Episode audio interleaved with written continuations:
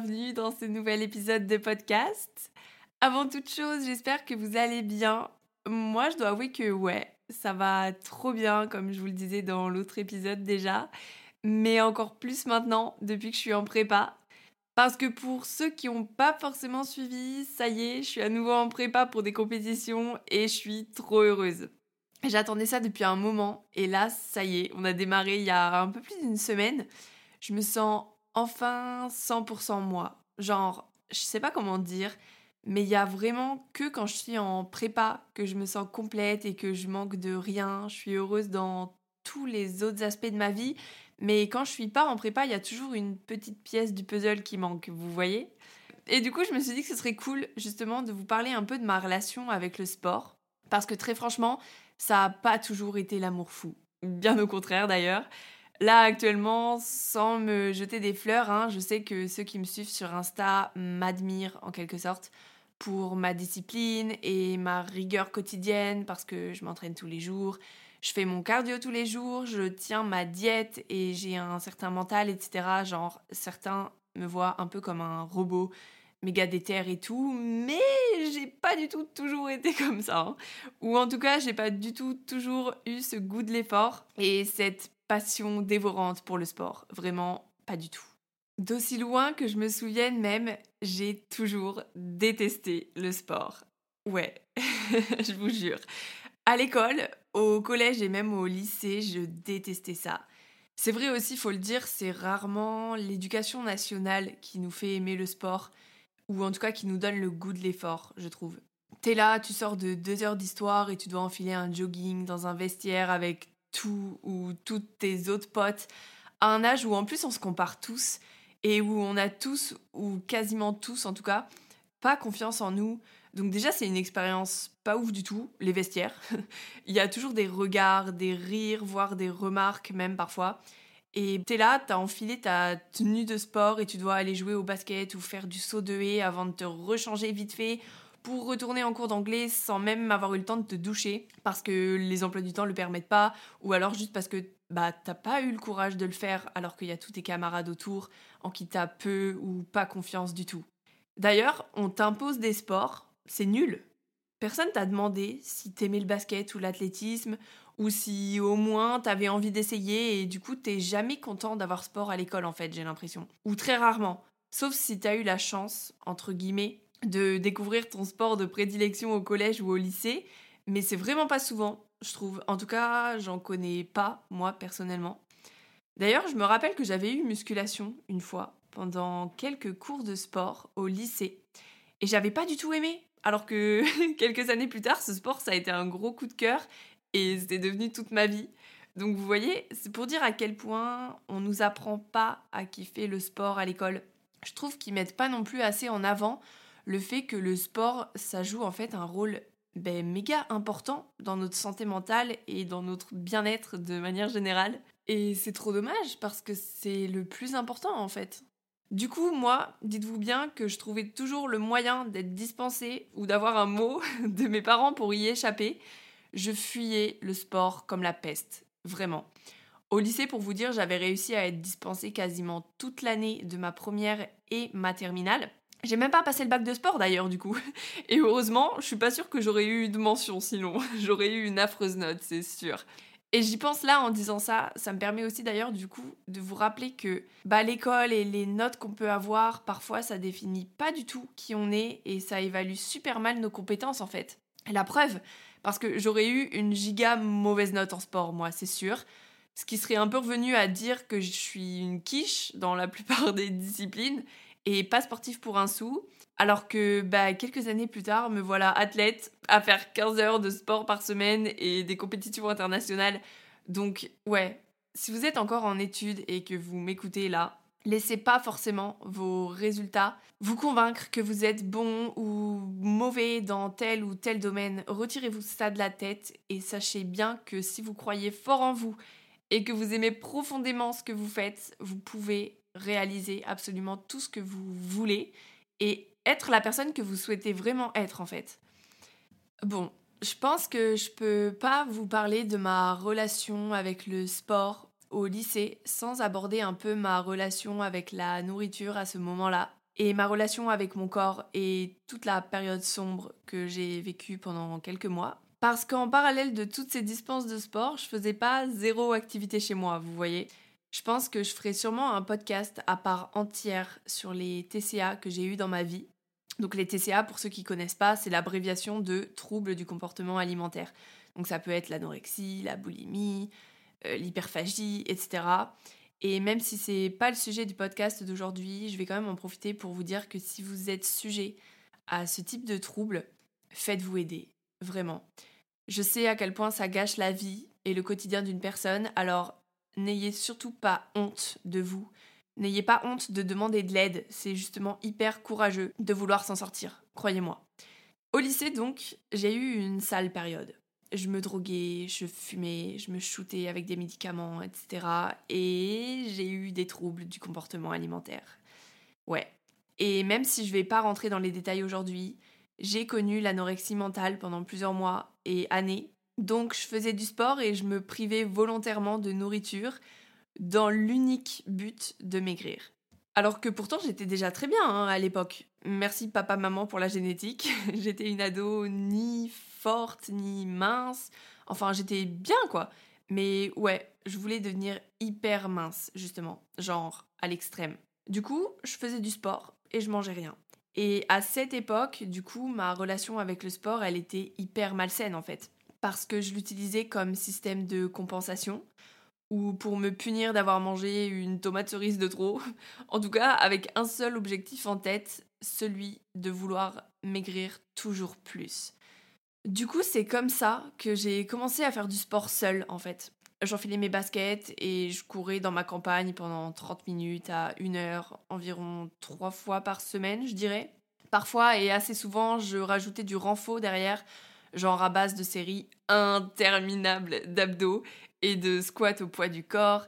Vraiment, plus je faisais de sport en termes de quantité et de temps dans ma journée, plus je me sentais bien, mais parce que pour moi, c'était synonyme de dépenser des calories et donc que j'allais maigrir.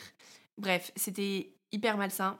Puis là encore, sans trop rentrer dans les détails ni comment j'en suis arrivée là, parce qu'il y a eu beaucoup de choses et d'éléments déclencheurs, etc., j'ai fini par faire un séjour à l'hôpital.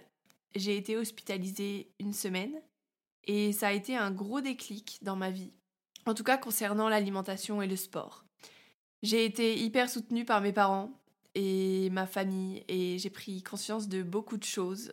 En tout cas, j'en avais fini avec l'auto-sabotage et je voulais arrêter de m'auto-détruire comme je le faisais depuis des mois avant ça. Du coup, une fois sortie d'hospice, j'ai continué la course à pied et le renfort, vraiment exactement comme avant. Sauf que cette fois, mon état d'esprit avait changé et la raison pour laquelle je faisais du sport était différente.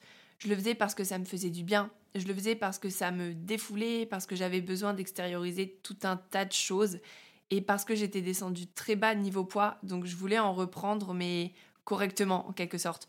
Je voulais me muscler. Donc je me suis mise à admirer de plus en plus les corps de femmes musclées, les corps plus en chair et plus volumineux de nanas qui faisaient de la musculation ou du fitness. Bref, j'avais vraiment eu un déclic à l'hôpital et je peux affirmer qu'à ce moment-là, le sport m'a sauvé la vie. Du coup, j'ai continué pendant un bon moment parce que ça me faisait du bien. Et j'étais mineure à l'époque, j'avais 16-17 ans. Donc j'avais pas encore le permis et la voiture. J'étais pas indépendante et la salle de sport la plus proche de chez mes parents, mine de rien, elle était à 20 minutes de route. Donc mes parents m'y emmenaient pas souvent. Genre une fois tous les 15 jours, je dirais, quand je leur demandais. Je voulais pas abuser de leur gentillesse. C'était une bébé salle, mais pour débuter, elle était cool. Et c'était suffisant, franchement. Mais du coup, sinon, bah, je faisais tout chez moi. Alors au début, uniquement au poids du corps. Et très vite, j'ai acheté du matériel. Des petits poids, des haltères, une barre, des élastiques et tout. Je m'équipais de plus en plus. Et j'aimais vraiment ce sport. Tellement d'ailleurs que du coup, petit à petit, je passais moins de temps à aller courir qu'à faire de la petite muscu dans ma chambre, entre guillemets. Ça a duré quelques mois, et dès que j'ai eu 18 ans, donc le 4 octobre 2018, Vu que j'avais déjà le permis avec la conduite accompagnée et déjà la voiture, je me suis inscrite au fitness park de Caen. Et depuis ce jour-là, j'ai plus jamais quitté cette salle. C'est vraiment devenu ma deuxième maison et ça très vite. En fait, je m'y suis illico senti très bien dès le premier jour que j'avais fait la première séance d'essai, vous savez. Alors j'ai fait plein d'erreurs de débutant au départ dont celle de m'entraîner 7 jours sur 7. Et c'est pour ça aussi que je dis que c'était devenu ma deuxième maison, parce que j'y passais vraiment ma vie. Je m'entraînais tous les jours et pendant 2 heures, 2h30. C'était, et c'est d'ailleurs encore aujourd'hui, tellement mon échappatoire et ce qui me permettait d'être bien, d'être heureuse et, d'être moi, que bah ouais, j'y allais tous les jours. J'en avais trop besoin mentalement. Sauf que forcément, physiquement, bah mon corps il a pas forcément suivi. À l'époque, je m'y connaissais pas trop, ni en nutrition, ni en programmation sportive. Je chouchoutais pas forcément ma récupération non plus, comme je peux le faire maintenant. Et ce qui devait arriver arriva. Je me suis blessée. Je crois que c'était en janvier ou un truc comme ça. Bref, très rapidement après mon inscription en tout cas. Je m'en rappellerai toujours. Je faisais des fentes à la Smith Machine et j'ai eu méga mal sur le côté de la fesse gauche. Je suis rentrée en me disant que ça passerait, mais pas du tout. À froid, la douleur, elle était encore pire. Et le lendemain, j'étais incapable de marcher. Je pouvais pas du tout m'appuyer sur ma jambe ou ne serait-ce que la poser. Et bref, résultat, je suis allée aux urgences. Tendinite de la hanche. En gros, tendinite du moyen et grand fessier plus ischio. Aux urgences, ce jour-là d'ailleurs, je m'en souviens encore, le radiologue qui a fait l'échographie, il m'avait dit qu'en 40 ans de carrière, il avait jamais vu quelqu'un se déchirer d'aussi gros tendons et que j'avais vraiment dû y aller comme une sauvage pour réussir à les déchirer comme j'avais fait. Et j'en paye encore les frais aujourd'hui, dites-vous. Cinq ans plus tard, par exemple, si je bois pas minimum 3 litres d'eau par jour, ben ça suffit pour que ma tendinite repointe le bout de son nez et me fasse souffrir illico. J'avais dû prendre deux mois d'arrêt complet, je faisais que le haut du corps. Franchement, j'étais en dépression. Pour moi, c'était la fin du monde de devoir me stopper. Je pleurais tout le temps.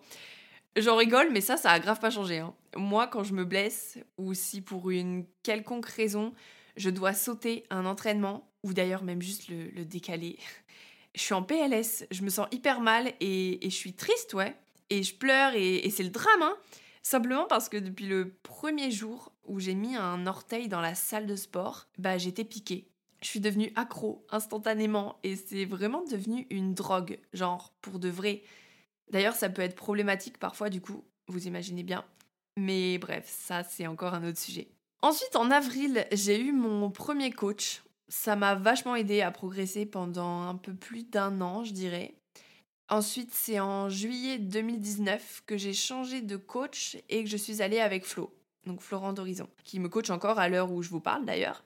C'était la première fois que je laissais quelqu'un d'autre gérer mon alimentation. Parce qu'avant ça, j'avais peur à cause de mes TCA passés, du coup. Et j'avais toujours un peu cette peur de mal grossir en quelque sorte, en étant en prise de masse par exemple. Mais avec Flo, je sais pas, c'était naturel et j'ai toujours eu confiance D'ailleurs, il a très vite changé mon physique et ma ligne aussi, elle avait complètement bougé en l'espace de quelques mois. Au bout de 2-3 mois, il m'a dit que j'avais du potentiel pour concourir en bikini. Je m'en rappellerai toujours, je lui avais dit Hein, quoi, mais jamais, tu me verras jamais sur scène, c'est pas pour moi du tout. Je suis pas gracieuse, et puis je suis timide, et puis c'est impossible que j'ai le niveau, etc. Bref, c'était un non catégorique. En plus, j'avais trop peur que la sèche me fasse retomber dans les troubles alimentaires que j'avais connus. Sauf qu'à partir de là, il avait déjà mis cette petite graine dans ma tête qui n'a fait que grandir les jours qui ont suivi et les semaines qui ont suivi. Et au final, mon refus, c'était, je pense, juste parce que j'avais peur et pas confiance en moi, mais au fond de moi, vraiment au plus profond de moi, je rêvais d'y arriver. Je rêvais de le faire et de pouvoir pousser mon corps et mon mental autant à l'extrême.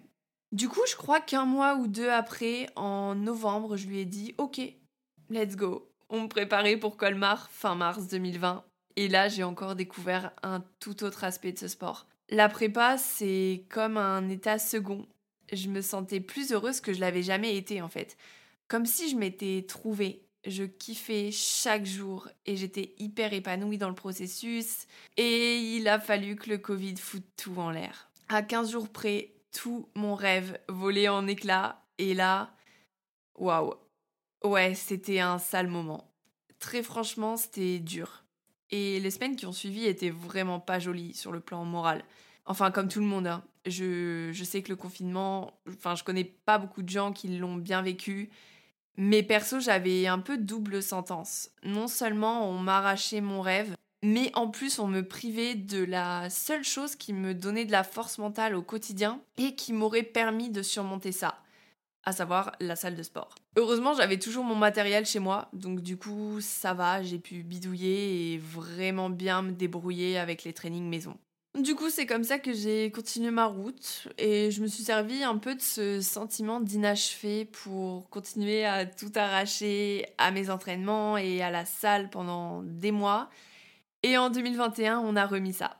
C'était encore un peu compliqué parce que le Covid était encore là et il y avait toujours un peu cette menace que tout vole en éclats en fait, mais on a quand même tenté. C'était pas simple d'ailleurs de se battre et d'y croire sans vraiment avoir la certitude de pouvoir aller au bout de cette prépa et que ça aboutirait sur une date, mais finalement ça valait le coup.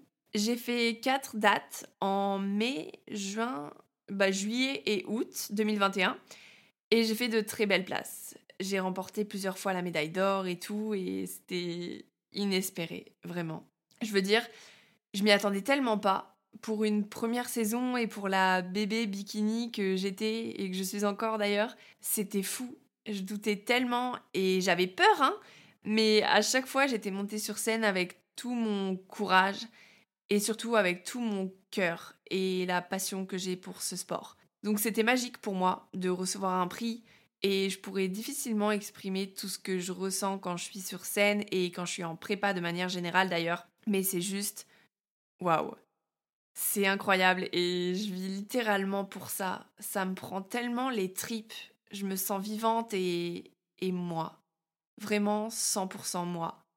C'est indescriptible comme sensation, je vous jure, mais je vous souhaite à tous de ressentir un jour ce, ce degré d'épanouissement dans votre sport ou juste dans votre vie d'ailleurs? Bon, j'ai fini de retracer un peu mon parcours et ma relation avec le sport depuis que je suis jeune, je me rends compte que c'est fou à quel point j'ai pu détester le sport et le fuir à une époque, alors que maintenant j'en ai littéralement besoin. Genre, c'est devenu un besoin presque vital pour être bien et pour ma santé mentale. La musculation, ça a changé ma vie, franchement. Ça a changé mon physique, oui, ok, mais c'est pas que ça. C'est beaucoup plus profond que juste un corps sculpté, en fait. Ça a changé mon mental, mon état d'esprit, ça m'a donné de belles valeurs, ça m'a appris la rigueur, la discipline, le respect de ses engagements, le dépassement de soi. Ça a profondément changé qui je suis, ma personne. La salle, comme je disais, c'est vraiment ma deuxième maison. Elle me voit vraiment dans tous mes états. Elle me voit quand je suis heureuse, quand je suis triste. Elle me voit quand je suis fatiguée, en pleine forme, elle me voit fière de moi, mais aussi parfois hyper déçue, forcément. Elle m'a vue affamée, malade, blessée. Elle sèche mes larmes aussi parfois. Bref, c'est ma safe place. Je vous jure, c'est une histoire d'amour le truc. Enlevez-moi ça et vous m'arrachez le cœur. Je rigole pas et j'abuse vraiment pas. Je sais que ça peut paraître un peu too much pour beaucoup, mais j'en ai tellement besoin. Mes proches peuvent en témoigner. C'est mieux pour tout le monde si je n'en suis pas privée, hein, je, vous assure. Allez, je m'arrête là pour aujourd'hui. J'espère que vous avez aimé ce podcast et que vous avez passé un bon moment. Moi, j'aime beaucoup trop papoter avec vous comme ça. Comme d'habitude, n'hésitez pas à me faire vos retours sur Instagram et aussi à mettre une note au podcast. Ça m'aide beaucoup. Merci à ceux qui l'ont fait d'ailleurs. D'ici le prochain épisode, je vous fais de gros bisous et surtout, prenez soin de vous.